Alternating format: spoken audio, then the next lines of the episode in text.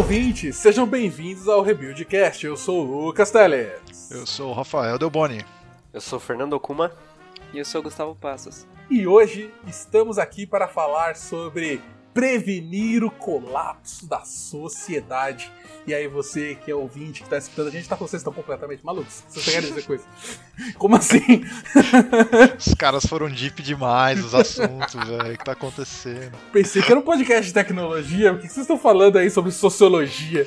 É, então calma, gente, não é isso, né? É, tudo que a gente vai falar aqui é em cima de um, de um vídeo, na verdade, de uma talk ou palestra que foi feita pelo Jonathan Blow, que é um desenvolvedor, um game dev famosíssimo, é o criador do Braid, do The Witness, ele faz várias lives fazendo compiladores e coisas para jogos e tal. Então é uma pessoa com uma mente brilhante e ele fez essa talk que ele faz várias críticas ao desenvolvimento moderno e como que as pessoas olham para o legado para as coisas antigas, como talvez abstrações demais fazem com que a gente perca a essência das coisas e por aí vai.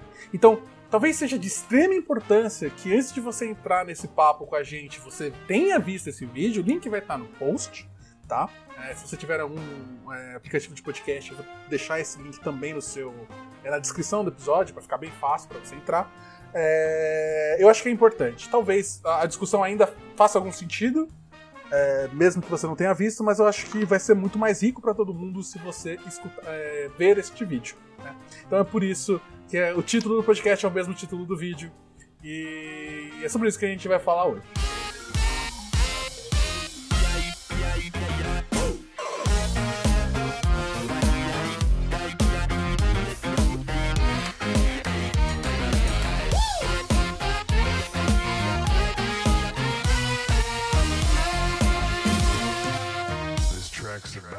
Então, é, é um nome bem estranho, né? Você vai falar assim, tipo, prevenindo o colapso da sociedade. Eu lembro quando o Dalboni colocou esse, esse card nos temas, eu fiquei extremamente confuso. Eu falei, o que, que, que, é isso? O que esse maluco tá querendo, velho? Sai daqui, sai do meu telo. aí, aí, eu vi o vídeo, eu vi que era o Jonathan Blow, que era uma talk sobre game dev. Embora não tenha muito a ver com games, na verdade serve pra tudo. É, ela, é... ela, começa de so, da sociedade, vai passando pela história e no fim ela desemboca em game dev, o que é incrível, assim, com esse título, né? Então é tipo maravilhoso, assim, a, a como ele consegue dar uma, uma volta assim para explicar um tema, mas é bem legal. É, eu confesso que quando eu comecei a ver o vídeo, eu fiquei, caramba, que, que tá acontecendo aqui? Nossa, porque parece que o assunto. Como é que isso aqui vai parar em tecnologia? Será que. Como é que vai conectar as coisas, né? Porque o assunto vai entrando numa. numa vibe assim de história, de coisas que foram acontecendo, né? E eu, aí você fica meio na dúvida como é que isso vai conectar, mas é, é bem interessante, bem legal mesmo. É, é, é, tanto que ele começa, inclusive, o que eu falei, eu tô tentando realmente, tô confuso para saber onde isso vai chegar, falando sobre exploração espacial, né? Sobre é, Apolo 11, principalmente, que foi quando a gente conseguiu chegar. Não, ele vai contando toda uma história, a gente não vai repassar a palestra inteira aqui. Mas é, Apolo 11, principalmente, como é que a gente chegou na Lua e como a partir do momento que a gente chegou na Lua, a gente cagou pra Lua. é, eu acho que um ponto legal desse, dessa parte que ele fala do vídeo que ele quis enfatizar é o lance da velocidade dado a um desafio e, e eu acho que ele quis meio que relacionar que como era a gente não tinha tanta complexidade, eu acho, né? Tô, tô supondo que ele quis dizer com esse ponto, mas como a gente não tinha tanta abstração e não tinha tanta complexidade de abstrações, o quão rápido a gente conseguiu chegar na Lua, né? Porque foi tudo tipo, ah, a Rússia fez tal coisa, pô, é. você tem que fazer isso em tanto pouco tempo, porque você tem que colar nos caras lá, mano. Nossa. E aí, ah, agora os caras colocaram um cara no espaço, maluco, primeiro que nós, ferrou, né? Tipo, eu, eu acho que o ponto foi isso, né? Isso aí é muito engraçado, né, cara? Porque você vê assim que a Rússia foi lá e fazia uma parada, os Estados Unidos, ah, que isso? Ai, caramba. Mas você vê a diferença de tempo, né? O, a diferença de tempo entre quando aconteceu uma coisa da Rússia e depois os Estados Unidos ir atrás para fazer é um tempo muito pequeno, considerando a, a tecnologia que tinha na época, né? É muito impressionante mesmo. E é legal porque quando coloca, assim, sabe, um, um fato do lado do outro, assim, pertinho, você vê o, o quanto isso é impressionante, né? E eu imagino que seja bem difícil você levar qualquer coisa pro espaço, né? E dos... Nada. Nossa. Você de, de uma pontaria e energia, força. E jogar foguete. kerbal. Exato. É, mas Bom, uma vez eu vi falar que a NASA nessa época ela tinha o poder de processamento da NASA nessa na época que eles chegaram na Lua era menor do que um, um iPhone 3GS, eu acho, uma coisa assim. Eu falei, malandro. Caraca, velho. E provavelmente mais barato. Nossa senhora, velho. Que loucura, velho. Não, mas é, a tecnologia, principalmente. A gente pode falar que a tecnologia ela evolui muito mais rápido quanto mais crua ela tava, né? É, isso acaba sendo uma verdade até pro, pra lei de Moore dos processadores e tudo mais. É, só que um ponto também que ele leva bastante a crítica é sobre perda de conhecimento. E para isso ele traz alguns exemplos de civilizações antigas, do tipo. é, ele mostra tipo um relógio antigo com centenas de engrenagens que assim a gente acha que é daquele jeito porque a gente tem pedaços né da, da estrutura e a gente perdeu esse conhecimento né porque ah, as coisas vão evoluindo né a tecnologia evolui até um ponto em que ninguém mais sabe como fazer aquilo porque ninguém precisa e, e- chega um ponto que quando uma civilização ela acaba por algum motivo, e aí ele é bem pessimista nesse sentido, que fala que toda civilização tende a acabar em algum momento, todo o conhecimento que era exclusivo, que, que não foi passado dela, também se perde. Né? Ah, isso é um ponto que ele traz bem forte, né? Que eu acho que é um dos, dos, motes da palestra. Sim, a primeira parte que ele traz aí de software, né? É um exemplo que ele dá, eu acho que ele usa a engine de jogo no, no exemplo, sobre os próprios desenvolvedores das engines, né? Porque se hoje a galera usa muito mais a engine não sabe criar uma, então como, como vão ser desenvolvidas as próximas, né? Como que, sei lá, a galera da Unity, como que eles vão contratar gente, sendo que essas pessoas não têm qualificação, não conhecem essa parte do desenvolvimento. É, é até, até falando da- do, do exemplo que ele deu, ele meio que ele vai citando. Ele fala do lança-chamas, ele fala desse relógio de estrelas grego que acharam no fundo do mar. E ele fala de. Eu acho que do. co- eh, de alguma coisa da rota do cobre, não, eu viajei também, não sei. Mas é, eu sei que ele cita exemplos e, e é engraçado que todos eles, eles combinam no. A, a parada, ela ou ela se perde por causa da sociedade ser se desfeito, ou o interesse naquilo meio que tipo, ah, isso aí já nem é tão não é tão usado ou não é tão útil pra gente agora, então meio que a- as pessoas conforme a sociedade foi evoluindo, elas foram perdendo interesse naquilo e aí de uma hora pra outra não tem ninguém mais que sabe fazer, né? Ninguém sabe mais arrumar aquilo, ninguém sabe mais dar manutenção, né? E aí se perde, né? Sim, sim. E a, a parte triste é essa, você perdeu alguma coisa de extremo valor, né? Nem que seja de extremo, extremo valor histórico. É... Porque, bem, ninguém mais sabe fazer. Eu acho que ele é muito pessimista de forma geral, hoje em dia, principalmente. É muito difícil você perder o conhecimento que. Esse conhecimento vai estar em algum lugar. A internet hoje, eu acho que é o que é, mantém tudo, né? Mas eu entendo a ideia de, tipo, até a ideia do. do, do, do- do- das game engines, por exemplo, do Unity, do Unreal, que era aquela ideia de que não, não é um problema você ter uma abstração dessa, não é um problema você ter uma engine, alguma coisa pronta. A crítica que ele falava era mais em cima do tipo, todo mundo só usar isso. No sentido de que não vale uma eh, ninguém mais vai saber fazer engine do zero, e isso vai estar limitando o nosso crescimento e aumentando a complexidade de forma geral de tudo que a gente está construindo, porque tudo depende das N camadas que uma engine que alguém já pensou e fez é, já tá feito, né? Tipo, já tá pronto. É que É, eu acho que o, o ponto que o Gustavo falou, eu acho que é. Se todo mundo só querer saber usar a engine e não como é feita uma engine, vai chegar um momento que não vai ter ninguém pra fazer engine, né? Tipo, eu acho que é isso, assim, que ele quis dizer. né? É, é aí que eu acho que é, que é pessimista. Porque eu acho que sempre vai ter um louco que vai querer fazer. Mas eu acho que vai ser bem menos do que teria se não tivesse. Né? E isso é normal. Por isso que eu acho que ele é muito pessimista nesse sentido. É, eu acho que Porque talvez você teria menos gente codando o jogo se não tivesse engine. Então essas pessoas talvez não estivessem fazendo nada disso. Verdade.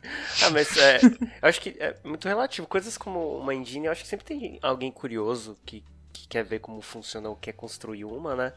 Mas é, tem, tem coisas, por exemplo, eu sou, eu sou uma, um descendente de, de Okinawa, né? A cultura de Okinawa, ela já é, ela tem um, um dialeto que tá quase morto já. Quase as pessoas não, não tem mais pessoas no mundo que falam. E as poucas que falam, falam e tentam passar isso para manter vivo. Mas é, no, no, sentido prático, já não é mais falado, não tem mais aquela utilidade, né? Da comunicação. Acaba até sendo mais difícil, porque é, é difícil encontrar pessoas que falam esse idioma, né? Então, ele se mantém mais por as pessoas quererem que ele continue vivo do que por, por ele ter uma utilidade de verdade, né? Então, eu acho que tem coisas que vão tendendo a fazer isso exatamente pelo que a gente está falando, né? Que elas vão é, perdendo um pouco o sentido, né? De continuarem existindo. Mas uma coisa que nem uma Game Engine, eu acho que sempre vai ter um momento em que as coisas vão ficando complexas, né? Como a gente tá falando. Elas vão ficando difíceis, complexas, complicadas, e quando você vai fazer, começa a dar bug e tal. Chega uma hora, eu acho que é, funciona quase como um ciclo, eu acho. Em algum momento alguém vai falar assim, eu não aguento mais essa porra. Tá muito zoado, isso aqui tá uma zona, não aguento mais. Vamos fazer uma do zero? Devagar, com calma, mais simples. Aí fica tipo um ciclo, sabe? Aí começa uma outra nova, mais simples e tipo, sem, sem aquelas complicações todas. Eu acho que tem muita linguagem de programação que acho que vai aparecendo assim também, né? Com o intuito de ser mais simples, mais prática, sei lá. É, só um contraponto nesse ponto que ele fala. que ele, a gente está falando muito na, na, na, tendência de coisas que vão perdendo a utilidade, mas tem uma hora que ele fala, eu acho que é nesse momento que ele fala disso, que é. Ah, é, mas tem uma galera que saiu, acabou de sair da faculdade, eles foram fazer um chip, e aí como a, a, as pessoas que estavam desenvolvendo o chip na época já não estavam mais trabalhando, aí os, ele até fala meio, tipo, os novinhos que acabou de sair da faculdade lá, foram desenvolver um chip e desenvolver errado porque eles não sabiam direito da, da, de, da a impedância da, da, voltagem que ela variava quando você colocava o, a, a, a, casca do, do chip, enfim, eu não lembro direito os detalhes, mas é, o que ele quis dizer foi tipo, ah, tem aquelas maciotas que não uhum. se. Não, não, ah, o que se aprende na rua, sabe? Assim, uhum. e aí, tipo, não se documenta, aquilo que não se documenta. Vocês acreditam nisso? Vocês acreditam que hoje em dia, num mundo tão digital que a gente está assim, é, iria acontecer algo desse sentido? Sim, não.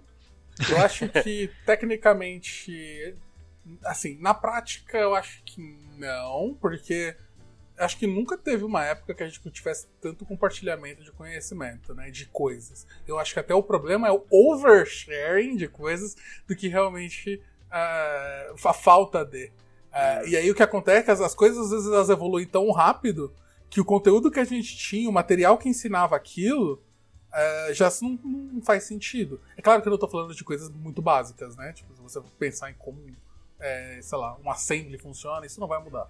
Mas, tipo, quer dizer, a não ser que você vá pro computador quântico, bem, mas você entendeu. É, o, é, em geral, eu acho que a gente pode ter um overshare de conteúdo, entre aspas, ruim, do que a falta dele hoje. Talvez isso seja um, um problema. É, sim, porque eu acho que muita gente já trabalhou um sistema que tem alguma é, alguma gambiarra ali, alguma coisa que você tem que fazer que é bem específica para o sistema, e daí um, um engenheiro que trabalhou lá na empresa há um tempo atrás, que conhecia e acabou saindo e você perdeu isso. Então, ele até, ele até diferencia né, esses dois tipos de conhecimento.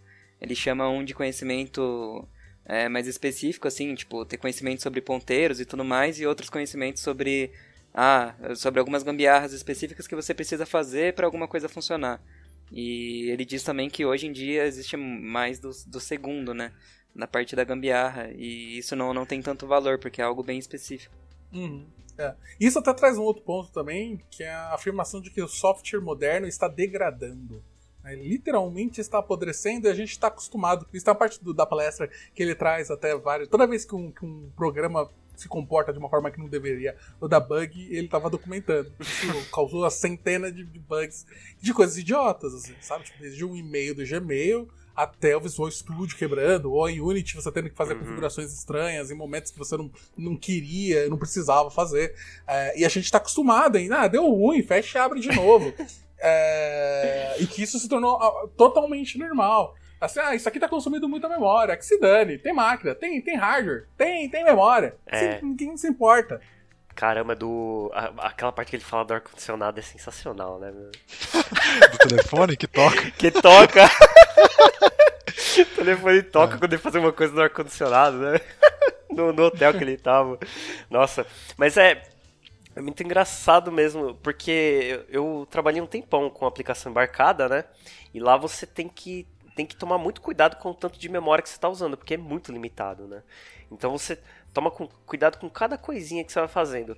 E aí depois eu fui trabalhar com software de desktop, né? Por um tempo. E realmente, você começa a perder aquela precio, sabe, o preciosismo de cuidado do quanto de memória que você está alocando, tanto de variável que você está criando.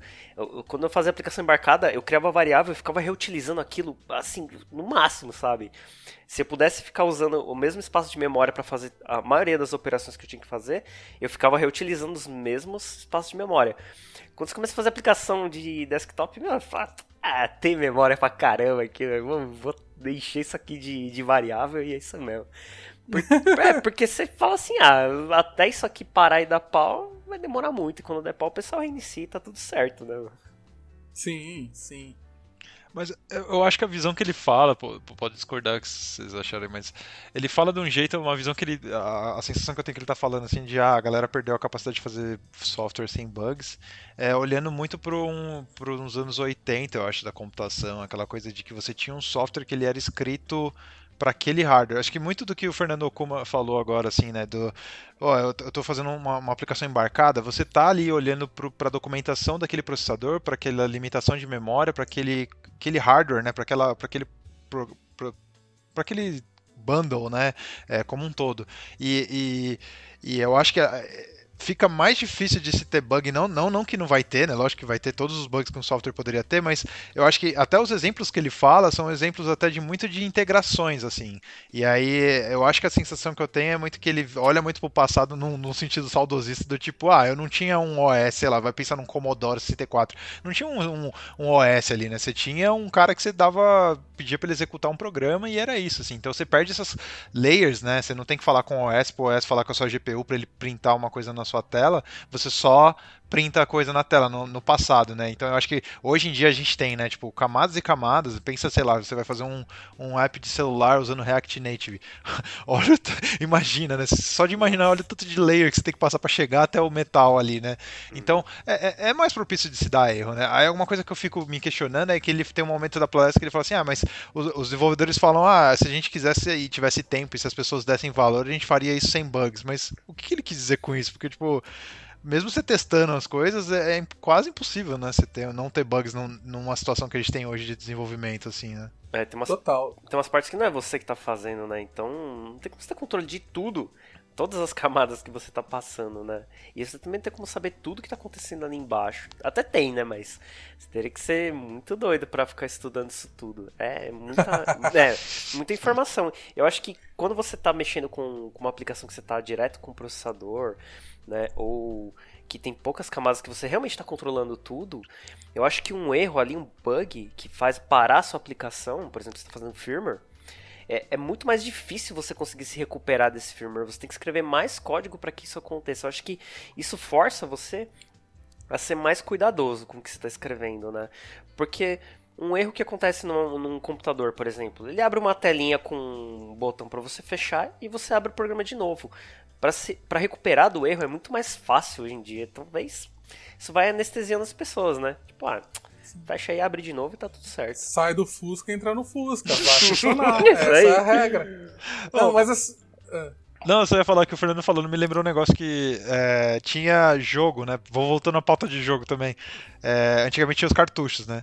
Então, é. imagina, você não podia fazer um bug num cartucho, porque hoje em dia você tem internet, então você tem um pau, você consegue mandar um, um, bug fix, tipo, instantâneo quase, né? Se a pessoa reclama pra... Além de ser muito mais fácil as pessoas reclamarem, elas não ter que te mandar uma carta pra, pra falar que tá com problema no seu sistema, além de ser muito mais fácil reportar, é muito mais fácil atualizar o sistema, né? Imagina na, na época dos cartuchos, pô, você não É, solta um cartucho com bug, meu. Depois é. pra, pra, consertar isso, meu. Ah, imagina o preço do recall.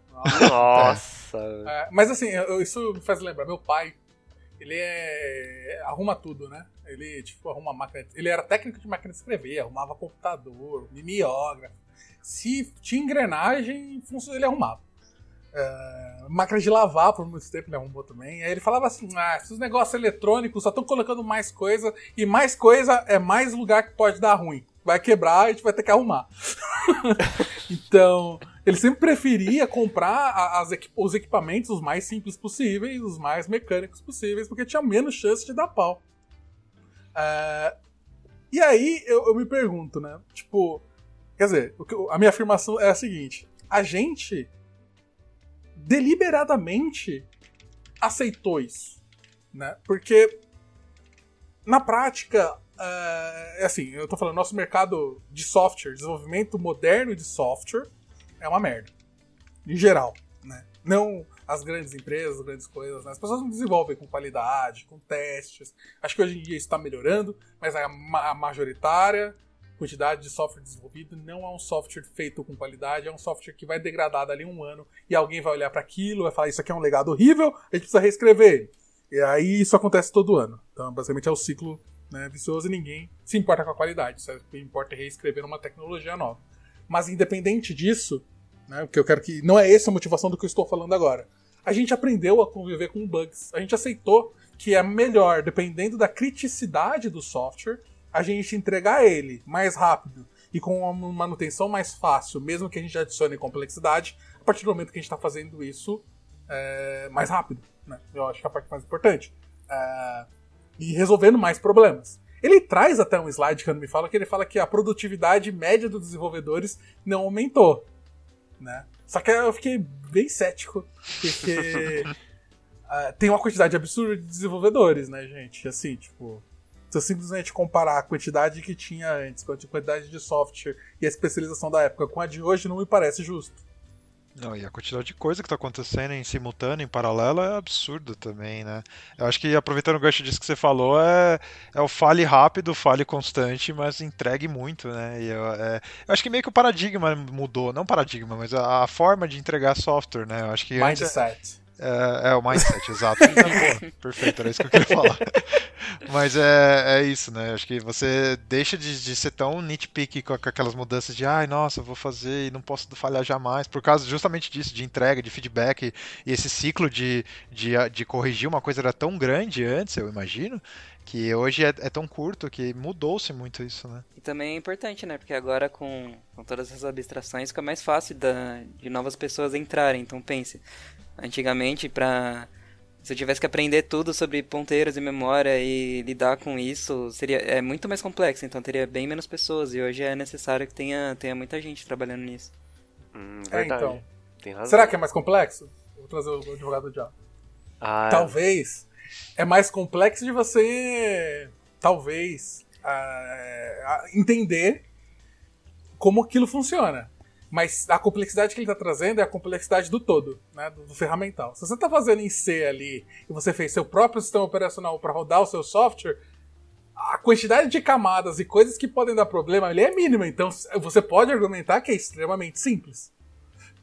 É, é que eu acho que, por exemplo, para você conseguir escrever um firmware, né, programar um processador, é, você tem que aprender a, a, eletrônica, né? Entender como funciona a eletrônica, entender como funciona a programação, como é o processo de gravação, é, latência, né? Entre a trans, transferência de informação de um bloco para outro do processador.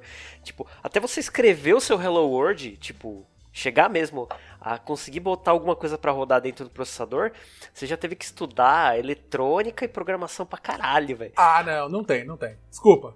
Tô aqui, eu fiz um SO na faculdade em duas semanas. Ô, louco! Meu tá SO bom. fazia o quê?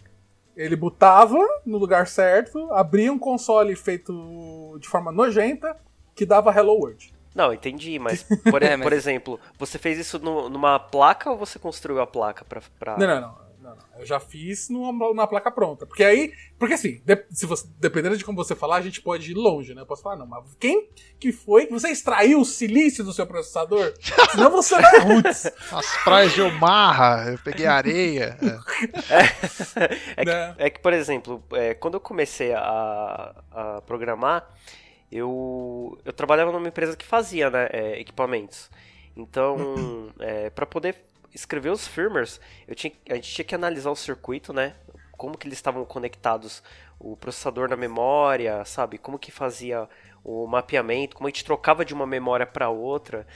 Então tinha todo um conhecimento de eletrônica que tinha que vir antes da gente começar a programar alguma coisa para poder entender. Aí, por exemplo, se você pegasse uma pessoa que não estudou eletrônica e explicasse para ela ali como é que fazer para programar aquilo, a pessoa até conseguiria fazer, escrever um firmware, né? Mas se acontecesse um problema é, por causa de alguma trilha que estava rompida ou coisa assim, essa pessoa simplesmente não conseguiria resolver esse problema, não conseguiria analisar que era aquilo que estava acontecendo. Então, de alguma maneira, se a pessoa, para escrever né, um firmware para esse caso, é, ela já estaria abstraindo a parte da eletrônica, entendeu? Eu estou já uhum. pegando o hardware pronto, que eu não sei como funciona, e eu, só que eu sei que se eu der esses comandos vai acontecer isso, isso, isso. Então, você já abstrai um pedaço grande, assim, uma boa parte mesmo de conhecimento que é, toda a eletrônica que está ali, né? Então, ah, você já pulou um passo ali. Então, vamos supor, se você quer fazer uma modificação naquela placa para que ela tenha mais memória, sabe? Eu quero eu tinha 256 de RAM, agora quero 512. Você vai ter que adicionar um multiplexador, você vai ter que adicionar um, umas portas lógicas para poder fazer essa lógica de chaveamento entre a, as memórias. A pessoa que sabe escrever o firmware, ela vai conseguir escrever o firmware, mas quando ela tiver que mexer na placa, alterar o layout dela para que ela acrescente mais que 256 de memória ali, aí é, essa pessoa que abstraiu toda a parte da eletrônica não vai conseguir fazer, né? Digo que é, esse tipo de, de otimização, né, ele não, não precisa ser nem, nem só na camada de hardware, né, se você for pensar, e, e talvez seja por isso que também hoje a gente não tenha tanta essa necessidade de, de ir aprofundando como o Gustavo falou, né, é, por exemplo, voltando aos anos 70 ali, né, quando entrou aqueles home PCs, né, a galera deixou de ter que fazer essa parte que o Fernando falou agora, né, de ter que bolar a eletrônica, bolar a, as placas, eles já tinham um computador pré-montado que é um pouco parecido parecido com o que a gente tem hoje, né? Um pouco mais low level, assim, mas ainda assim, né? Você tem uma, uma, uma caixa fechada que se você imputar uma série de comandos documentados aqui, ela vai fazer alguma coisa. E naquela época ainda já, já naquela época, dos anos 70, já tinha discussão de, pô, eu vou usar assembly direto ou vou usar basic, né? Que as máquinas elas forneciam.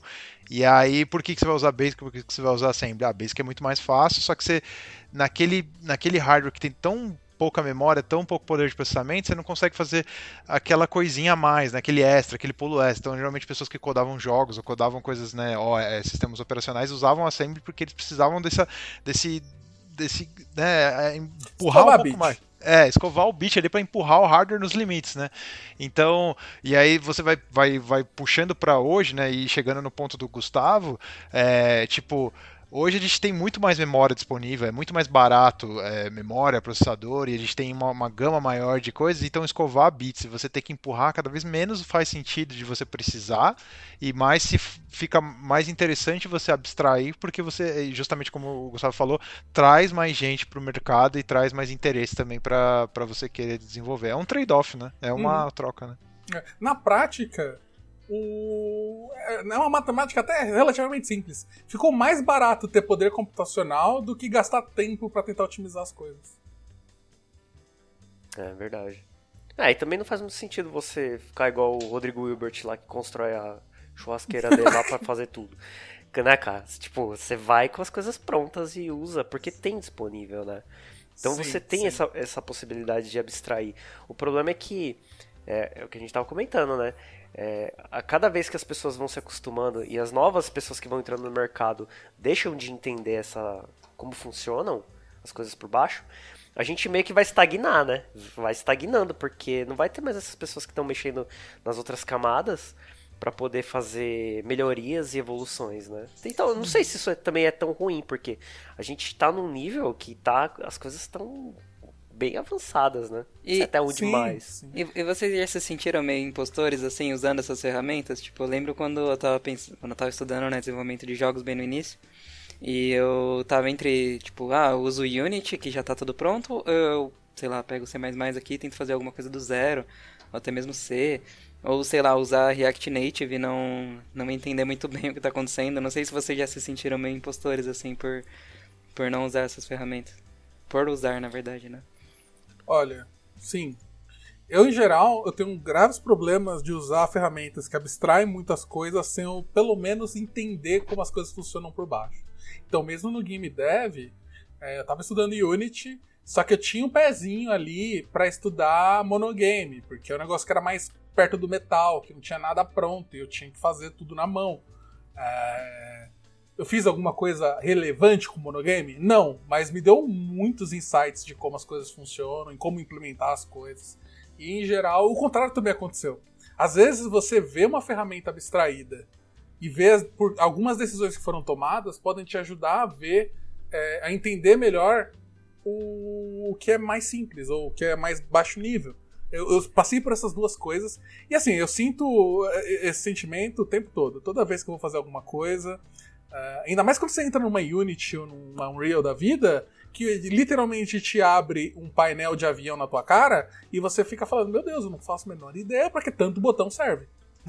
Painel de avião é a melhor analogia, porque é exatamente isso. Eu lembro quando eu abri o Blender, cara, eu fiquei olhando para aquilo, acho que uma meia hora sem clicar em nada, que eu falei, cara, eu acho que eu vou explodir meu computador, cara, porque tem tanto botão aqui, é, é, é absurdo, assim, é muito, é muito assustador. Você fala, cara, não sei, não sei o que eu vou fazer aqui, eu não sei o que eu tô fazendo aqui. Mas aproveitando, é, respondendo a pergunta do Gustavo, eu tenho, acho que crise do impostor é, né? Qualquer é o sobrenome do Rafa, velho. É, eu sou, eu sou um impostor, na verdade. É que vocês não descobriram ainda, mas na verdade é uma farsa. Mas. O, tudo que eu faço eu acho que eu tô fazendo errado, mas no, no sentido, eu já tive isso e, e eu já tive. É, acho que é bem parecido com o que o Teles respondeu, e aí uma coisa que foi muito recente, não é necessariamente relacionada a game dev, mas que me deu um insight que eu falei, nossa, olha que legal de eu saber o passado ou, ou como era antigamente para ver como tá sendo feito agora, foi quando eu tava estudando C. Que eu tava vendo C e eu estudei Rush. Eu primeiro estudei Rush, porque eu achei bonito, tava na moda, todo mundo falando. Falei, pô, deixa eu ver isso aí. Não entendi nada, mas assim, eu, eu, é, é, é, muito rápido, é uma linguagem legal e tal. E você fala, pô, legal, bacana. Aí fui estudando e tal, e no fim você consegue fazer alguma coisa, mas ainda assim não clicou para mim, porque eu falei, pô, mas eu não. Por que, né, que se fala tão bem? E aí eu decidi estudar C para um desafio pessoal. E aí, a hora que quando eu comecei a estudar C, eu lembrava de Rush e falava, caramba, eles fazem muito bem isso lá. Olha como lá é muito mais liso, é como é mais tranquilo fazer, como isso já vem de graça, né? Então, uhum. é, às vezes você fazendo esse exercício, né, você fala, poxa, muito legal de você essa tecnologia, né? E aí é, isso que você perguntou, Gustavo, de ah, pô, você sente impostor usando uma engine em vez de você fazer a sua. Às vezes, quando igualzinho o que o Thales falou, né? Às vezes, quando você começa a usar uma coisa mais low level, tipo um mono, né? né ou até tentar mexer com, com um framework mais C, sei lá, alguma coisa. OpenGL, eu tava usando OpenGL um dia é, desse. Eu sou louco. Te abre o mundo e você fala, cara, eu vou voltar pra Unity. Não porque você tá sendo impostor em usar Unity, mas porque os caras resol resolveram aquele problema de uma forma elegante ou que já está muito mais bem resolvido que você consegue for, focar no que você quer, né? Que é seu jogo, a lógica do seu jogo e tal. Então acho que é, é depende muito do, do, da forma que você vê o, o, o desafio ali, né? Mas hum. acho que pelo contrário, assim. E não tem demérito nenhum, eu acho. Tipo, mesmo que você é, comece e faça as coisas da forma mais, mais abstraída possível. É, e digo mais, o conhecimento mais baixo nível, tipo, eu saber OpenGL e saber algumas coisas de gráfico, de shaders, é, vai me ajudar na Unity em algum momento. Se, aquele momento que eu precisar, aquilo vai fazer o diferencial. É que isso não vai ser a maior parte do tempo que você vai precisar. Então. É, é aquele negócio de você se acostumar com os erros, né? Por exemplo, se você não sabe como as coisas funcionam por, por debaixo dos panos, é, quando acontece um erro, você aceita. Ah, deu erro aqui, vou fechar e começar de novo. Se você sabe como funciona, você começa a investigar aquilo, fala assim, ah, peraí, eu sei que isso aqui funciona assim, você começa a imaginar o que, que aconteceu para acontecer aquele erro, né? E acho que uhum. você começa a lidar diferente com, com, quando acontece algum erro. Quando você sabe como aquilo tá funcionando por baixo, fala assim, caramba, o que que naquelas engrenagens que eu já vi que, que saiu do lugar, sabe? Que não, não uhum. se encaixou direito. Eu acho que é aí que faz a diferença, você conhecer o que tá acontecendo por baixo é você parar de aceitar os erros e começar a, a entender por que, que eles acontecem se você consegue solucionar eles, né? Do que só Sim. ignorar eles. Quando eu trabalhei na Lambda, eles usavam termos que, que, eu uso até hoje, que eu gostava muito, que era caixa de ferramentas, né? Quanto mais ferramentas você vai colocando na sua caixa de ferramentas, mais diversidade, mais formas você vai ter de resolver um problema ou de criar uma, um, uma coisa nova, né? Então acho que é bem isso que você falou, assim. Uhum, É, eu vejo que uma crítica também, eu acho que, por mais que eu ache o Jonathan Blow uma pessoa de uma mente incrível, eu acho que às vezes ele só tá sendo chato. Porque, basicamente, ele tá falando assim, ah, às vezes tem camadas de abstração demais em umas coisas que não sei se faz sentido. É, por exemplo, eu vou, de novo, a gente tá falando das Game Engines, mas isso serve também pro React Native, pro Xamarin, pro, pro Flutter, blá. É, de novo, eu tenho 500 camadas para fazer a mesma coisa em duas tecnologias absurdamente diferentes que não se conversam. Então, meu conhecimento de ah, meu build da Unity não tá funcionando, aí eu tenho que ir lá no Project Settings, setar um flag pro render ser desse tipo. E é uma coisa muito específica, um conhecimento que não teria nada a ver com aquilo que você realmente quer fazer. Né? Que é literalmente renderizar um jogo ou printar os pixels na tela. Uh, e aí na Unreal você vai ter uma outra coisa específica daquele cara que você tem que saber, que não é um conhecimento que agrega diretamente ao valor que você está tentando criar. Uh, e ele fala que isso pode ser um problema. Né? Ele fala assim: é, é beleza uh, serem existir as coisas assim, mas ser as majoritariamente tudo ser assim é algo ruim, porque no final você acaba não tendo. As coisas não são concisas e ah, você se, ambos estão se distanciando do mesmo objetivo de forma totalmente diferente. E no fim, a gente está de novo tendo os mesmos problemas aí da civilização e do pulsar. é estranho porque existe um motivo para ter esse tipo de complexidade, né? Por exemplo, você coloca configurações do seu software em variáveis de ambiente, em registro do Windows, sei lá, né? É, pra, acho que tem muitos softwares que tem motivos para fazer isso, talvez para ter mais flexibilidade, abrir alguma configuração que você quer que, quer que seja compartilhada com outra aplicação, sei lá. Tem algum motivo para fazer isso. O problema é quando um, um outro desenvolvedor pega uma aplicação legada e fala assim: é, alguém fez isso aqui, eu vou fazer igual. Porque deve estar certo. E faz sem saber, tipo, sem nenhum motivo para fazer isso e replica uma complexidade que era uma solução boa para um caso, só que virou só uma complexidade à toa num outro software porque alguém que não sabia o motivo replicou aquilo, né? Eu acho que uma, nossa, uma, uma coisa que eu achei sensacional o tempo que eu estava usando o Mac era a maneira como você instala e desinstala a aplicação lá, velho. Você, você é, basicamente arrasta o aplicativo para uma pasta, né? E tá instalado, cara. E tá tudo certo. Quer desinstalar, você deleta ela de lá. Cara, eu acho que isso é tão, tão é, simples e intuitivo, né? Que é, é como você pega uma pessoa que não entende muito e vai lá e deleta um, um atalho da área de trabalho e acha que desinstalou o programa, né? Uhum. O Mac, meu, bem que parece isso. Você vai lá na pasta de aplicação deleta e deletou, cara. Só não tenta copiar para um HD externo na NTFS. Só não tenta é. fazer isso. Porque aí você vai. aí você vai chorar. Mas é, é, isso, as coisas começam a ficar. não ficar mais intuitivas, né? Você começa a não entender mais por que, que as coisas não estão funcionando ou por que elas funcionam daquele jeito. Mas é, elas vão ficando assim por uma tentativa, talvez, de resolver um problema que aí você vai botando um monte de complexidade em cima que não sei. Talvez faça sentido hoje, mas se alguém vai pôr a mão naquilo e dar manutenção, ou vai evoluir aquilo, talvez a pessoa não entenda qual foi, quais foram as motivações, e talvez faça sentido até desfazer, né? E não sabe que, que seria fazer, faria sentido desfazer e continuar replicando. Até virar uma bagunça inacreditável de aplicações legadas, né? Você vê isso com burocracia, né? Você vê, tipo, ah, pô, você tem que vir aqui, você tem que assinar a ficha rosa, aí depois você volta, aí você tem que assinar não sei o que, mandar não sei o que lá. E, e aí vai, vai, vai, o processo vai se crescendo conforme a, o tempo da, daquela ferra, daquela, daquele produto, né, daquela coisa vai ficando cada vez pior até o momento que dá uma pandemia, por exemplo, uhum. e ninguém pode ir mais lá assinar fisicamente. Uhum. Aí alguém decide rever e fala: Poxa, não, na verdade a gente nem precisa desse é. documento, não precisa disso aqui, a gente não precisa de nada, a gente só precisa que você manda um ok por e-mail. Ah, é, tá olha aí. É, a necessidade faz o, é. faz o, o progresso, né? É, é isso aí. Sim, sim. Mas é, no fim, eu entendo que toda nenhuma abstração nunca vai ser perfeita. Uhum. É, e você ficar 100% amarrado em algum tipo de abstração não é uma boa ideia. E aí, no mundo de tecnologia principalmente, então, tipo, ah, você gosta de desenvolver games, é, você usar, só conhecer Unity é, talvez não seja uma boa ideia. Você pode ser um especialista em Unity, mas é sempre bom conhecer outras coisas. Linguagem de programação, tecnologias de, de todas as formas. É, e o mais importante, né? Saber. É, e é, isso eu não estou falando para você que está começando carreira, tá? Você que está começando carreira, se preocupa em pegar alguma coisa que vai pagar seu pão.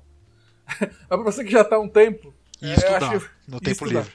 É, é, você que já está há um tempo, estudar as origens saber como um computador funciona, saber como os algoritmos básicos, estrutura de dados, saber é, em game dev, saber matemática básica de, de, de, de vetores, de, de é, é, trigonometria, é, materiais, esse tipo de coisa, são conhecimentos que vão ser reutilizados. Saber como essas coisas acontecem. É, por mais que você não use de forma direta. Né? Uh, eu acho que isso é importante. Eu acho que essa é uma mensagem que eu acho que sim tem que ser passada. É importante que você saiba, no sentido de que isso vai te fazer uma pessoa melhor. É indispensável? Hoje em dia? Não. De verdade, não. Então. É verdade. Mas é legal você saber ter outros conhecimentos, porque eu trabalhei no projeto lá de Xamarin, né? E o fato, só o fato de eu trabalhar um tempo com, uma, com um tipo de aplicação diferente, hoje quando eu vou trabalhar com aplicações web, né, com, com front-end, eu olho para soluções de uma maneira completamente diferente, né, depois que eu tive essa experiência, né, com, com esse universo mobile. Então, é, acho que todo conhecimento que você vai aprendendo sempre é, te ajuda a pelo menos comparar, que nem o, o Rafa tava falando aí, né? Tipo, ah, você já é, estudou um pouquinho de Rust, vai olhar C, você fala, caramba, olha, isso aqui é, parece com isso, vai relacionando e vai entendendo, né? E aí você começa até a pensar melhor no, em como você vai implementar coisas e resolver, né, problemas. Sim. Tem que ter uma pulga na sua orelha. Não tem que ter uma palavra muito forte. Não tô, não tô fazendo. Você é uma pessoa adulta, você sabe o que você faz. Mas assim, é, é, eu acredito que é bom ter uma pulga no ouvido, ali atrás da orelha, toda vez que você vê alguma coisa estranha. Hum. Alguma linguagem de programação, uma keyword diferente, ou uma forma diferente de se resolver o mesmo problema. Isso eu falo uma coisa. Tem que ter uma pulguinha no seu ouvido para falar assim: por que cargos d'água isso tá aqui? Por que alguém quis fazer desse jeito? A, a, a, resposta pode até não ser boa. A resposta pode até não fazer sentido hoje. Mas saber o porquê eu acho que é importante. Total. Eu acho que só para fechar esse ponto, o, o, que ele, o que acho que a preocupação dele nessa hora que ele fala que tem muito, tem menos pessoas cada vez menos pessoas tocando no metal, né? Indo de, de, Eu acho que é porque tem duas formas hoje de aprender e entrar na carreira, né? No nosso. Eu acho que tem a forma acadêmica, que alguém pega você e te arrasta lá da ponta do começo até a, a parte mais abstrata, obrigatoriamente, ela arrasta sua cara pelo chão até lá. Ou a forma que eu ouso dizer até, que é tradicional já, que é você por interesse, por exemplo, ah, eu, sei lá, muita gente eu já ouvi falar que começou a programar é, profissionalmente porque queria aprender a fazer um jogo, começou a usar alguma coisa tipo, sei lá, construct, que é script, e aí no fim acabou aprendendo programação, se interessou por algoritmos, e aí você vai é, de cima, né, da, da maior camada abstrata lá, sei lá, usando o blueprint do, do Unreal, que nem a programação, né, juntar os pontos, ligar os pontos ali, para chegar até aprender C, né, C++.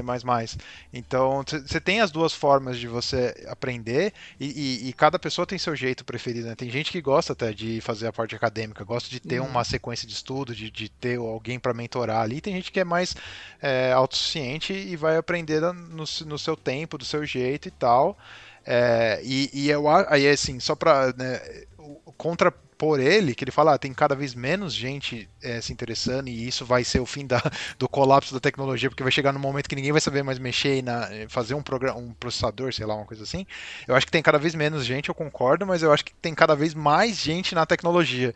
Então, acho que o todo hoje, se você pegar lá, sei lá, suponha que 10% se interesse pelo low level, low level para dar continuidade e manutenção da, da parte mais baixa da camada, talvez esses 10% é mais gente do que na, no passado já, né? Então talvez tenha menos gente, mas ainda assim é muita gente mexendo naquilo. E mesmo, assim, e mesmo assim eu também não acho que seja obrigatória a pessoa. Tipo, depende do que ela quer fazer, né? Pra ela, ela não precisa sair do blueprint e chegar no, no low level. Tipo, não, tem, tem, tem até aquele jogo total. que o Teles mandou, daquela raposa lá que foi feita em Blueprint, que segundo o Rafael Delboni nem é programação, mas ele fez um jogo inteiro lá com o Blueprint da, da Unreal e entregou tipo, um produto assim incrível. Então acho que depende muito do objetivo da pessoa também.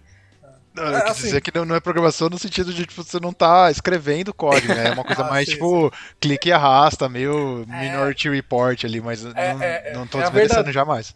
É a verdadeira linguagem, é programação orientada a objetos, porque você clica nos objetos e arrasta lá. Quem lembra, né? Quem lembra? É. Mas assim, é, realmente, realmente. E assim, tem muito software, muito jogo AAA, fodão aí, criado com Blueprint. É, que talvez seja o maior nível de abstração. Uhum. É, eu, eu acho que a programação é horrível, eu acho horrível. Mas, né, funciona. Né? o, e assim, o que você falou de aprendizado é muito verdade também, Delps, porque eu sou parcial de cada um deles, eu gosto de ter um ensino formal, mas pelo ambiente, ter pessoas que estão estudando aquilo comigo, e ter um professor que eu gosto de trocar ideia, é, mas eu também gosto de ser autodidata. Então, tipo, você consegue ter uma mistura ali. E é isso. Os números absolutos, provavelmente de pessoas que se interessam com low level, deve ser maior do que da época do Jonathan Blow. é, por mais que o percentual vai ser menor, né? Se você pegar com uma área, porque naquela época não tinha quase ninguém. Ninguém quase tipo, ter um computador em casa tinha que ser rico. Então, hoje você tem um computador no seu celular. Então, tipo. É, é, é por isso que eu falei que não é justo essa comparação também. Uhum. É. E aí tem uma parte que eu fiquei até, fiquei até relativamente ofendido que ele falou mal de Docker. Porque tem uma parte que ele fala assim: hoje em dia você não pode simplesmente é, pensando tipo em software, desenvolvimento de software moderno, copiar um programa de um lugar para o outro, porque ele vai estar no container. Aí você precisa mapear um container e aí não sei o que. É, e antigamente era só copiar para o servidor e é isso aí né? E aí eu falei, nossa, você só tá velho e chato, Diogo, porque... porque ele falou, não, isso, ele, achei que ele consegue entender, os containers eles resolvem vários problemas, certo? Só que fala, você não devia nem ter esses problemas para comer de custo se você tivesse programado em C, sei lá. É, é, você não teria esse problema se todo mundo estivesse ainda usando Commodore, sei lá, usando Apple II. Aí você não ia ter esse problema, porque toda máquina ia ser igual, você ia fazer um, um binário que ia funcionar em qualquer lugar, mas tipo é, tem, tem complexidade de, de, de, de, de sistema que não é relacionado, igual o Kuma falou, não é relacionado ao que você fez, cara. E aí, tipo, vai vídeo ambiente, vai ter outras coisas que, que não vão estar diretamente relacionadas ao seu sistema que você quer replicar, que quer ser, que seja facilmente replicável, né? É, é, eu não. Eu achei. Achei zoado também. assim, eu acho que ele entende o valor do Docker. Eu não quero que pareça também que ele é só uma pessoa é, chata que fica reclamando das coisas. É, eu acho que faz sentido. Em, em, se você ver o vídeo, você sabe que faz sentido no, no, no contexto da crítica que ele está falando. É, mas eu realmente não acho que é um problema tão grande quanto ele faz parecer ser hoje. Né? Mas é aquele de novo, ele está falando sobre camadas de abstração, em cima, ah, não, para rodar um programa, preciso assinar esse programa, que aí tem que ter um manifesto é, antigamente eu escrevia shaders em C para tudo, agora cada um tem sua linguagem, tem que usar uma linguagem de shader. Por que, que alguém criou uma linguagem de shader? Porque é mais fácil escrever shader com a porcaria da linguagem de shader, por isso que fizeram, porque ninguém quer ficar alocando memória em C. É, então, basicamente por causa disso. é, e a troca, as pessoas estão dispostas a trocar. Né? É, e eu, embora eu seja. Eu, eu sou uma pessoa otimista. Então, eu não acho que as coisas vão ficar exatamente tão gente vai cair nesse nível que ele chega a falar. Tem uma outra parte que, inclusive, eu acho que deve ter acertado o Del Boni, que é quando ele começa a falar mal de, de LSP, né? Que é Language Server Protocol. deve, deve muito ele me acertou. Só antes de entrar nesse ponto, eu só queria falar que tem um, um desses da, da listinha que ele faz lá do You Can't Just lá, que você não consegue apenas fazer, que eu concordo que eu acho, mas é que, é que realmente tem uma, uma complexidade ali entre o meio que ele fala, você não consegue desenhar só um pixel na tela, né? E hoje realmente você tem lá o OpenGL, você tem o Vulkan, você tem o Metal.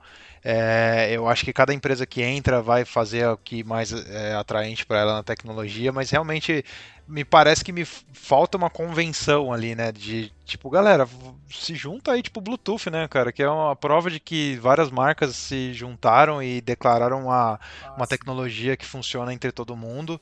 Ou eu não sei o que tem que acontecer para resolver isso, mas realmente é o lance de interação com as GPUs ali, pra você fazer pintar o um negócio na tela, ou até mesmo ler input e, e, e, e tocar sons, não é trivial hoje e, se torna mais complexo. Eu, eu tava numa esperança de que Vulkan ia ser mais fácil que o OpenGL, comecei a ler e já comecei a ficar triste, que eu falei, nossa, é mais difícil, cara. É. Então, tipo. E aí tem Metal agora, que só funciona na Apple. E agora eu tô com muito medo do que vai vir com o, M, o M1 Pro aí, que vai ter uma GPU própria. E aí tô com medo deles inventarem mais uma linguagem de. mais uma forma de renderizar. Mas enfim, nesse ponto eu acho que ele tava. Não certo, mas tipo, é, é uma crítica que eu acho que é muito bem-vinda, porque tá, tá difícil. Mas a Apple, é, é, a Apple é a caramba, né, de uma empresa, né? Porque eu entendo a existência do DirectX e do OpenGL, porque eles meio que nasceram juntos, eles concorreram tal. Aí chegou um momento que meio que o OpenGL, entre aspas, ganhou, né? É, porque é o que mais é usado. E aí, tipo, beleza, todo mundo tá, tá feliz com o OpenGL, ou um DirectX de vez em quando, quando precisa, mas é isso aí. A Apple falou, não, eu vou fazer o meu. né? E vou parar de aceitar o OpenGL, dane E não vou usar os outros também. Então, é, tipo, é quase uma Microsoft dos anos 90, falar que a Apple é a nova Microsoft. E assim, é, é, é, é, complicado, porque mesmo esses, você não tem controle sobre desenhar o pixel na tela, porque quem desenha o pixel na tela é o kernel do seu SEO na prática. então, na prática, é, nem se você falar, eu vou fazer o meu, você está realmente escrevendo pixel na tela. É. Então.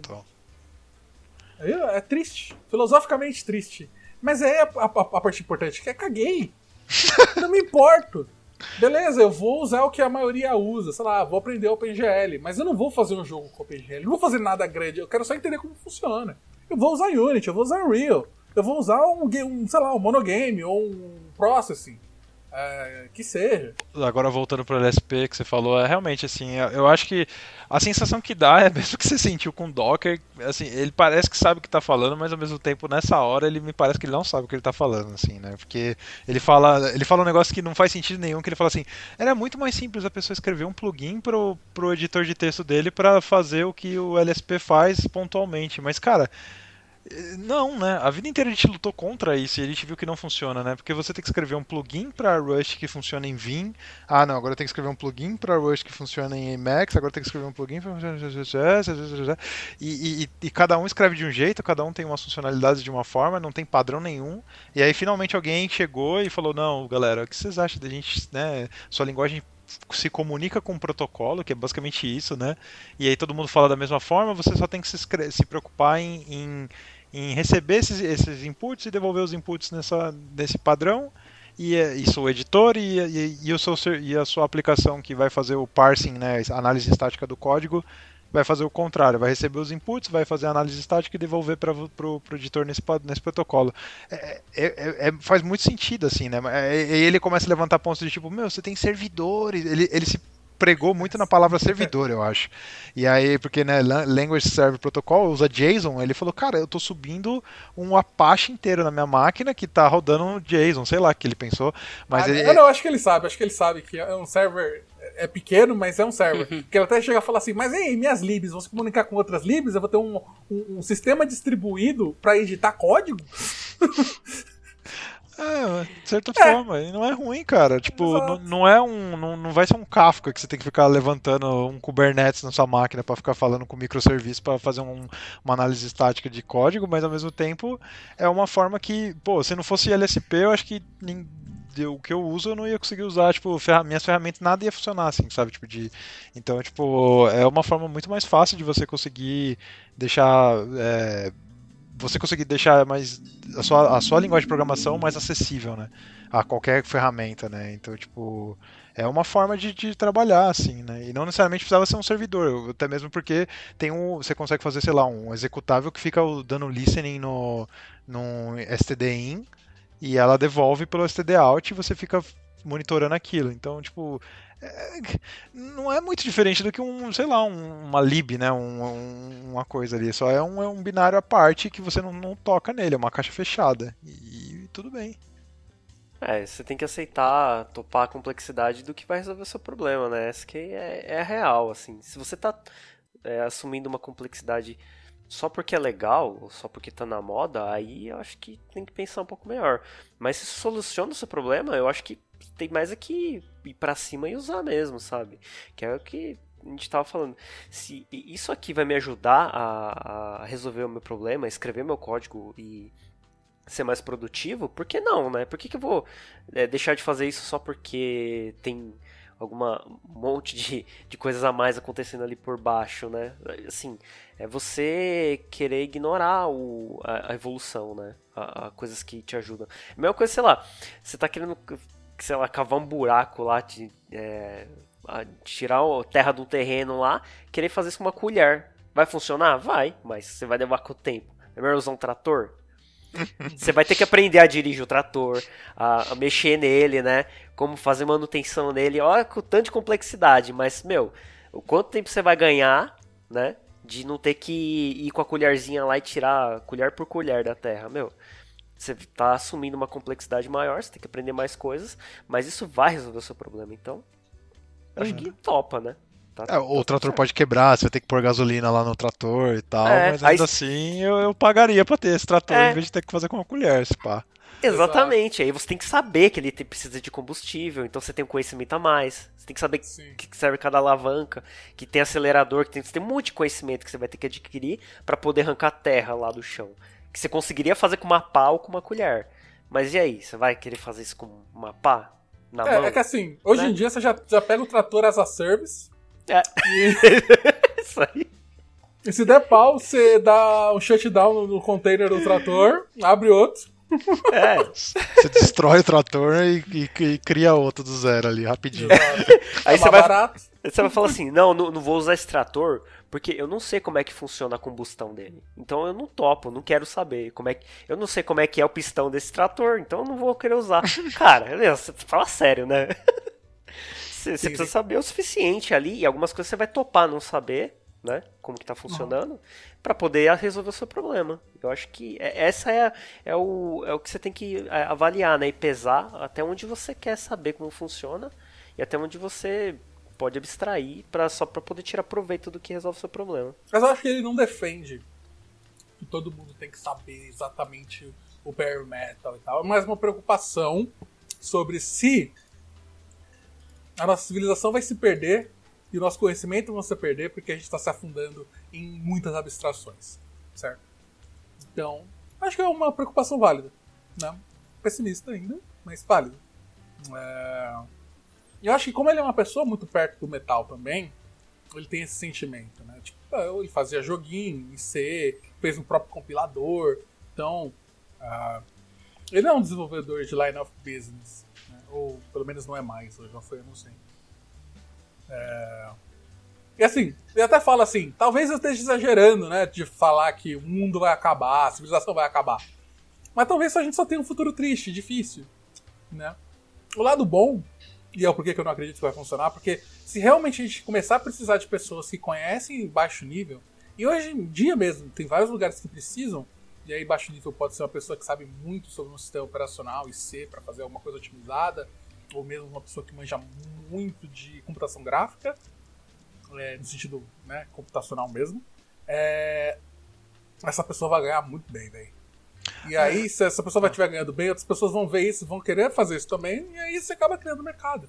Se não tem muito, é porque não tem tanto mercado assim. É um ótimo ponto. Eu acho que é isso, né? Tudo tem um interesse financeiro, né? Se daqui a pouco tiver uma vaga que o cara precisa saber uma coisa, sei lá, tipo, imagina que a gente está aqui hoje fazendo o que a gente faz. Aí você fala, poxa, se eu estudar mas um pouco a fundo ali eu posso pegar uma vaga que, sei lá, supõe, é, suposição de 50 mil por mês. por que não? por que não 50 mil? Você só né, fazer um negócio ali um pouco mais profundo. Mas assim, eu acho que é isso. O interesse gera o dinheiro, né? A, e a necessidade vai gerar interesse na galera, né? Não, não, não tem essa, né? Isso não é parecido com o que acontece com o Cobol, não? Que tem pouca gente que sabe e agora o mercado paga bastante para quem manja? É que no Cobol ninguém quer saber, né? Porque assim, não é que o conhecimento de COBOL vai te fazer ser um programador melhor em C Sharp. Né? O que é. Isso não vai acontecer. Se você conhece C, provavelmente isso vai te ajudar a entender melhor como o computador funciona e como programar melhor em linguagens modernas. E COBOL não, né? Então ninguém quer aprender isso. Então é, ele acaba tudo num limbo horrível, assim. É, tipo, não tem ninguém, foi feito um monte de coisa e, e por isso a gente paga bem. É, COBOL, uma vez me falaram, fizeram uma analogia muito bom, Gustavo, que falaram que COBOL é meio que igual os elevadores analógicos que tem, sabe, aqueles de gradinha, que você vê bem pouco, assim. você, se você, um desses der problema, nenhum cara que sabe arrumar os, os, elevadores de hoje em dia vai saber arrumar. Então, normalmente é uma galera aposentada, e eles ficam meio que on call, assim, no tipo, tipo, ah, se der problema, eu posso te acionar e você faz, tipo, um frila para mim? E aí vai um senhorzinho lá arrumar o elevador, sabe? E, e por que que não, ninguém tem interesse? Porque uma hora vai acabar, né? Uma hora não se faz mais desse elevador, os elevadores que é que é caro você trocar um elevador, mas não se faz mais, então vai ter um momento que essa, essa necessidade vai se acabar. E o COBOL, a tendência é que, se, que aconteça isso porque é uma tecnologia que ela foi muito usada, é muito usada ainda em bancos e, e, seguradoras, porque ela era muito rápida, né? Você tinha lá os mainframes e tal, e era, era uma forma de, de processar, processar, dados. Mas hoje, com, com as nossas abstrações Docker e, e, Kubernetes e tudo maravilhoso, a gente consegue fazer quase a mesma coisa com outras tecnologias, né? E aí a gente tem mais diversidade de tecnologia. Então a tendência, e, e é penoso, né? COBOL é muito antigo, muito, não, não evoluiu muito com as coisas modernas. Tem coisas modernas em COBOL, mas não evoluiu tanto igual outras linguagens, né? Então se, hoje você tem a opção de não usar, a galera não vai usar, né? Então a tendência é que não se use e isso não vai colapsar como, sei lá, se a partir de amanhã todo mundo não sabe mais fazer um chip do zero, sei lá, não sabe fazer mais um programar é, compiladores, né? Então, tipo, talvez aí a, a, sociedade colapse daqui uns 20 anos, porque não vai se ter mais é, evoluções no sentido de novas linguagens de programações, né? Vai se estagnar ali, vai, e aí vai ter uma hora que pode ser que se colapse, mas COBOL acho que não, não, Cara, não, não chega nisso. Eu concordo. É, não vai chegar. E não vai colapsar não, mano. Se tem uma coisa que a galera faz é reescrever coisas é. de novo só porque sim. E a comunidade JavaScript tá aí para isso, cara. Eles refizeram a internet inteira em JavaScript. Caraca, porque sim. Pode crer. Caraca, mas é bem o que vocês estão falando mesmo. Assim, por exemplo, você tem um elevador antigo, por mais que uh, seja caro trocar ele, o dia que não tiver mais solução, que não tiver mais ninguém para consertar um, um elevador de um prédio de 15 andares. Vai ter um meu, elevador em JavaScript. O pessoal, é, o pessoal vai. o pessoal vai pegar o JavaScript e vai fazer um elevador novo, meu, porque, meu, é, é a necessidade, né? Então, ou seja, enquanto tem gente para ficar dando manutenção nisso, isso vai sobrevivendo. A hora que não tiver mais jeito, o, o, jeito vai ser o quê? Substituir. Esse é o ponto, né? Por exemplo, o, o COBOL, é, ele existe como substituir ele só é caro pra caramba e talvez seja muito trabalhoso, mas se não tiver jeito, vai acontecer, né? Eu ia falar que a galera, mano, não quer nem mais codar em Java hoje em dia, imagine COBOL. é, mas assim, tem uma coisa que, que ele fala, o grande John fala, que eu tenho que concordar, que é a parte de que, no fim, a moral da história que ele quer trazer é que a gente não perca conhecimento, e para fazer isso, a melhor forma é simplificando ou literalmente removendo complexidade. Né? Eu acho que complexidade é ruim. O Elemar sempre disse que complexidade é custo, mas é, ele acredita que remover complexidade, ou ele dá a entender que remoção de complexidade é deixar as é ter menos camadas, menos abstrações, certo? É, ou que elas não sejam o padrão. Tá? Eu, eu, eu não tenho não tenho a ficar muito é, não vou falar ofendido, mas não me incomoda, porque isso mostra mais uma visão de mundo dele do que realmente é, algo que ele, que ele gostaria de impor. Ele não está apontando o dedo para ninguém falando que você está errado. Ele está falando que, na visão do mundo dele, seria melhor que as coisas fossem mais simples, as coisas fossem mais próximas é, do metal mesmo, ou com menos camadas de abstrações. Ele até fala que existe uma diferença entre simplificar e você ter um alto nível de abstração. Né? Porque a abstração ela nunca vai cobrir todos os casos e todos os problemas que a gente já falou até agora. Mas a parte de, de simplificar eu realmente gosto e eu acho que é um objetivo válido. Né? Às vezes talvez a gente faça um over-engineering ou, ou, ou, complica demais coisas que podiam ser mais simples. Simplesmente porque aquela é a forma. Né? É o clássico do tipo, vou fazer um landing page aqui colocar React e um monte de coisa que bem, você não precisava disso. E daí o back-end tem aquelas três camadas lá. Gente, tem QRS, é. microserviço. Tem um BFF no meio. Tem, tem o Kubernetes. Tem o Kubernetes. Tem Kafka falando entre o BFF e o Kubernetes. É isso aí. Aí você tem tipo dois assets por mês, não sei. Mas agora uma coisa que eu concordo com o que você falou e tal.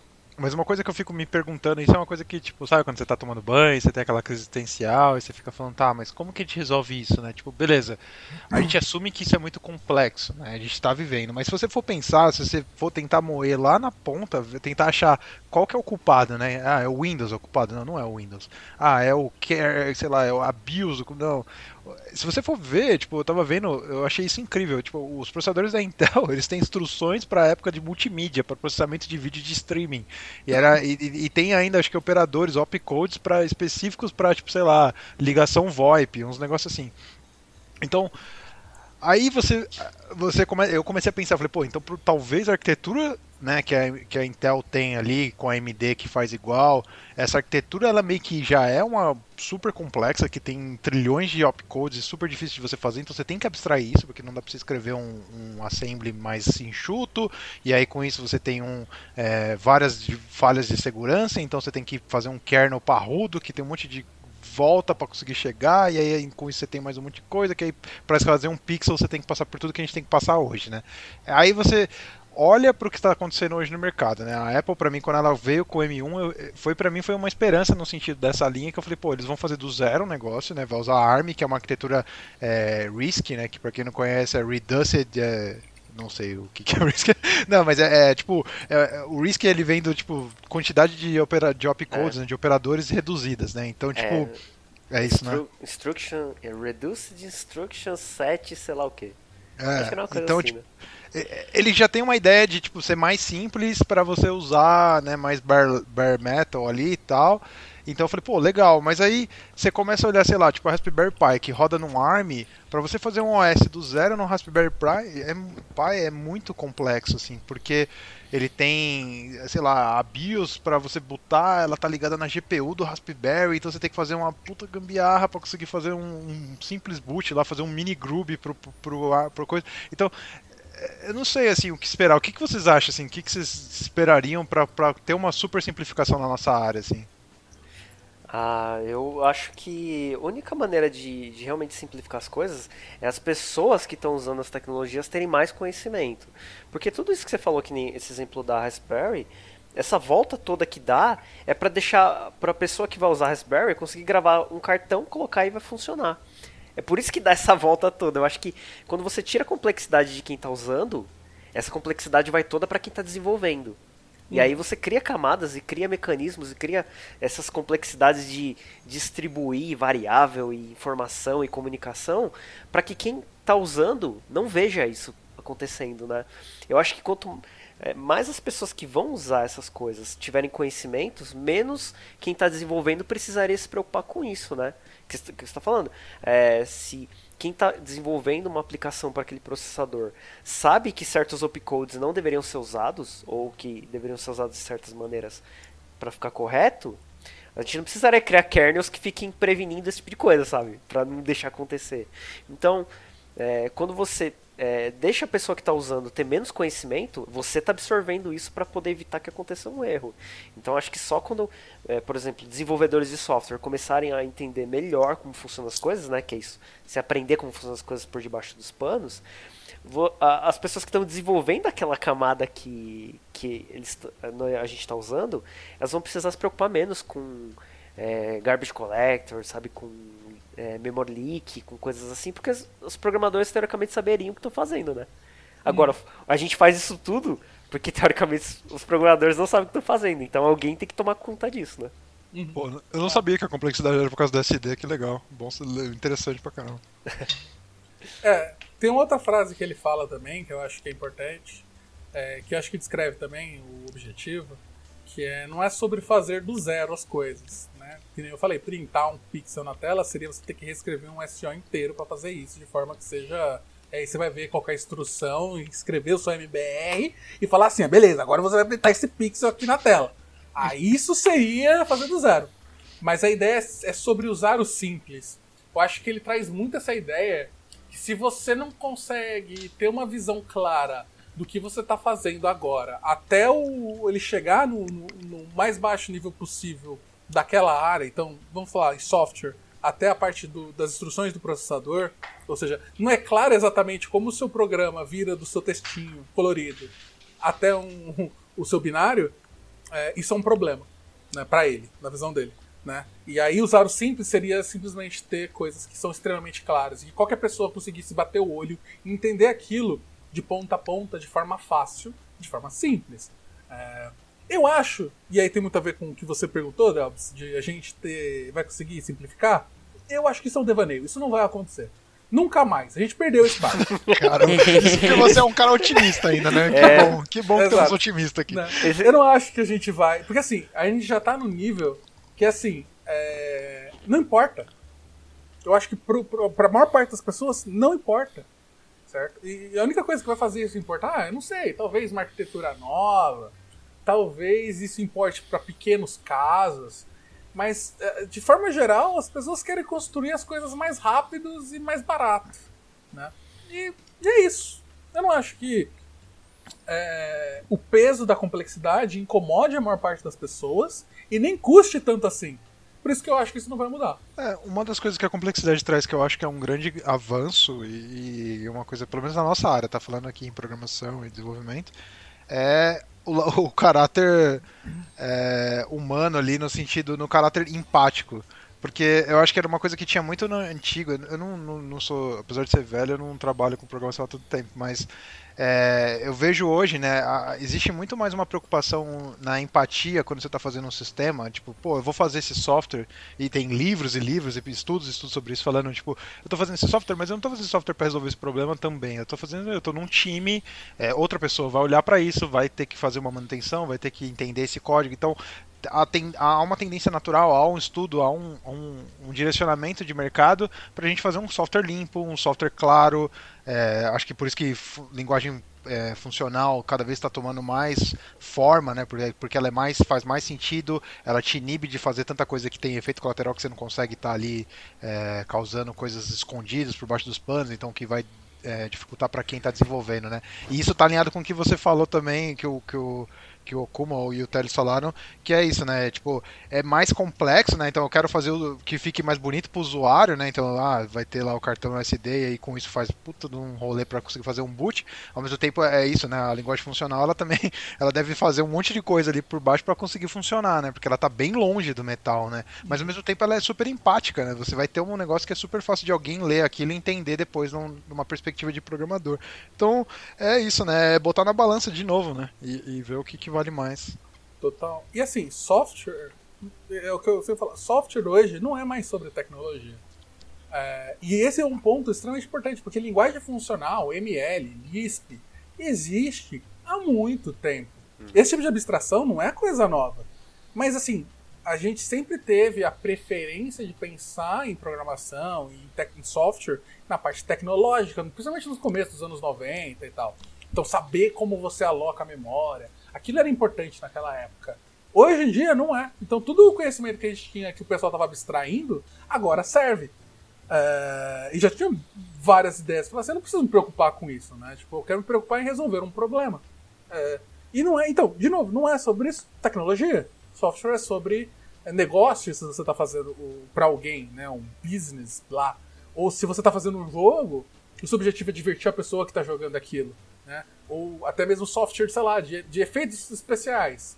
É um software que vai fazer um filme que vai te contar uma história. Só efeitos especiais, só um jogo muito bonito, só um software com uma qualidade técnica muito boa, mas que não resolve o problema, não serve para nada.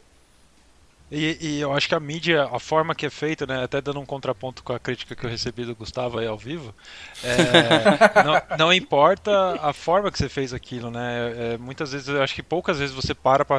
Eu acho que hoje pela curiosidade que a gente tem, pela, pelo fato da gente estudar, muitas vezes você vai parar e vai falar, pô, mas como que é feito isso? É muito legal, mas eu, eu, eu não me via me perguntando isso tão cedo quando eu era novo e falando, nossa, mas como que foi feito? Será que eles usaram Blueprint para fazer esse jogo que eu tô amando aqui, sabe? Tipo, é, é, eu acho que no fim é exatamente isso que o Thales falou. Não é mais a tecnologia, mas é o business, é o, quem, é o público, na verdade, né? Quem que você está querendo atingir ou o mercado que você está querendo resolver, o problema que você está querendo resolver.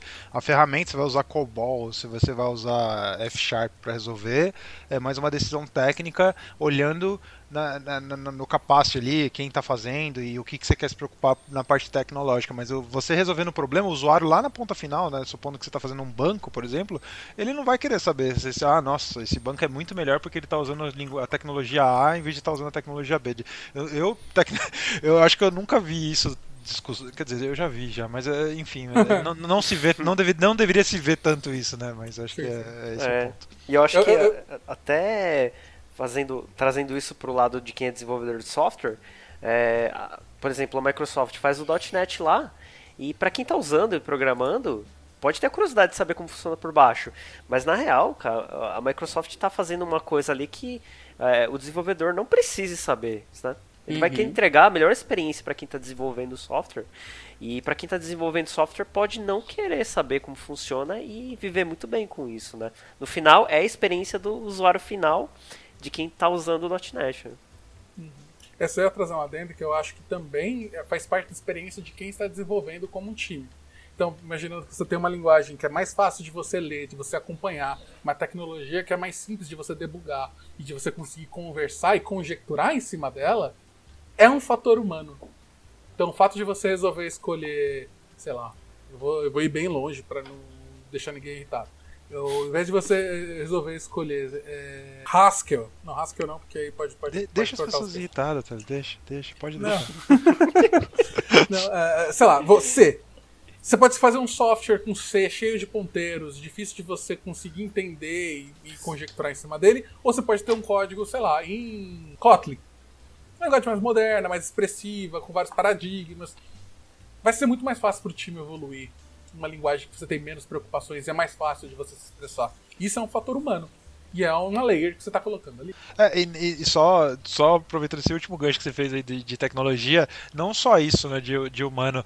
É, a Kotlin ela, tá, ela é moderna, né? E por ser moderna, ela segue conceitos de que a gente está estudando hoje, né? De tecnologia, de software limpo, de teste, é, preocupação com testes e runners, esse tipo, né? Então, você, se você se deparar e tentar fazer, por exemplo, hoje, você tentar pegar C e tentar fazer algo estilo moderno, sei lá, uma test runner e, e, e, ver, você vai conseguir, mas você vai ver que você vai dar muito mais volta do que uma linguagem que te entrega de graça, um package manager, por exemplo, para você baixar a dependência sem você ter que copiar o código fonte e colar no seu código, né? Isso você tem de graça na maior das tecnologias modernas e você não tem isso no C sem você fazer mil voltas, né? Então, além de ter o fator humano, tem o fator de estar tá acompanhando o que está acontecendo hoje, né? Ali. É que é humano também, né? Mas, enfim.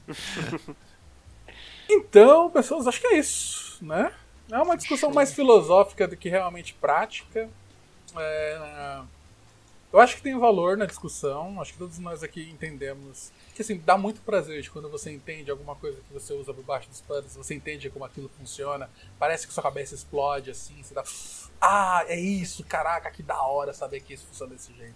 É, eu entendo... clique. É. Exatamente. Eu entendo, eu entendo, que não é todo mundo que vai ter esse tipo de, de, de motivação, esse tipo de sentimento e tá tudo bem né? É, mas dê uma chance, tente. Tente ver um pouco mais de como as coisas funcionam por parte dos panos. É, se isso te agradar e se você puder, né? Tempo, ou, ou acompanhe o Teles, porque direto eu vejo as coisas dele do Twitter e falo assim: caralho, é assim que funciona isso, que da hora. Ou ele tá em calco, o cara que criou o F Sharp lá pra decidir o futuro do é, Fortnite, sei lá. Não, mas era só um design meeting, ele chama toda a comunidade pra fazer, meu irmão. Mas é, é bom, é bom você acompanhar. Inclusive, tipo, eu adoro linguagem de programação. É, e aí eu sempre acompanho C, ah, o desenvolvimento de C Sharp. Tipo, eu sei o que vai sair no C Sharp 11, provavelmente. E a gente nem saiu 10 ainda. É, e é interessante saber quais são os problemas, e por que, que algumas coisas são implementadas, por que, que algumas ideias, por mais que sejam legais, não podem ser implementadas. E. e putz, eu acho isso super divertido. É, que... entendo Não, eu ia falar que é uma coisa que é, que é muito simples, que todo mundo usa e quase ninguém tenta olhar por baixo dos panos, que é super interessante, é banco de dados, cara. É um putz desafio, assim, absurdo, né? De indexação e de otimização e, e query de dados e... é, Enfim, tem, tem muita coisa interessante por baixo dos panos, assim, se você tiver Sim. interesse. Sim, total. Uma vez eu lembro que eu, quando a Microsoft abriu o código do .NET, me surgiu um clique e eu falei: qual será a complexidade de- do algoritmo do hash table de, de não, não era hash table não, era do dicionário para acessar um item indexado. Aí eu fui lá no source code, abri e falei: ah, é OD 1, que da hora. É um bagulho idiota. Eu não vou precisar reimplementar isso. Provavelmente eu vou esquecer, mas sei lá. É, se alguém me falar, vai me dar o clique, eu vou lembrar. Né? É, não tô falando que você tem que viver pra isso, mas é interessante, eu acho, né? Tipo, se aprofundar, principalmente nas tecnologias que você trabalha, usa, gosta. É isso aí, meu. É só ficar amigo do Teles, cara, que ele vai aprendendo isso tudo e aí ele conta pra você, tipo, já vem tudo mastigado. Aí você E aí fica você só. piadinhas. Caraca. né? Dá... Oh, nossa, é isso aí, velho. Ser amigo do Teles é só, só vantagens. né? Que fofinho. vocês são os lindos.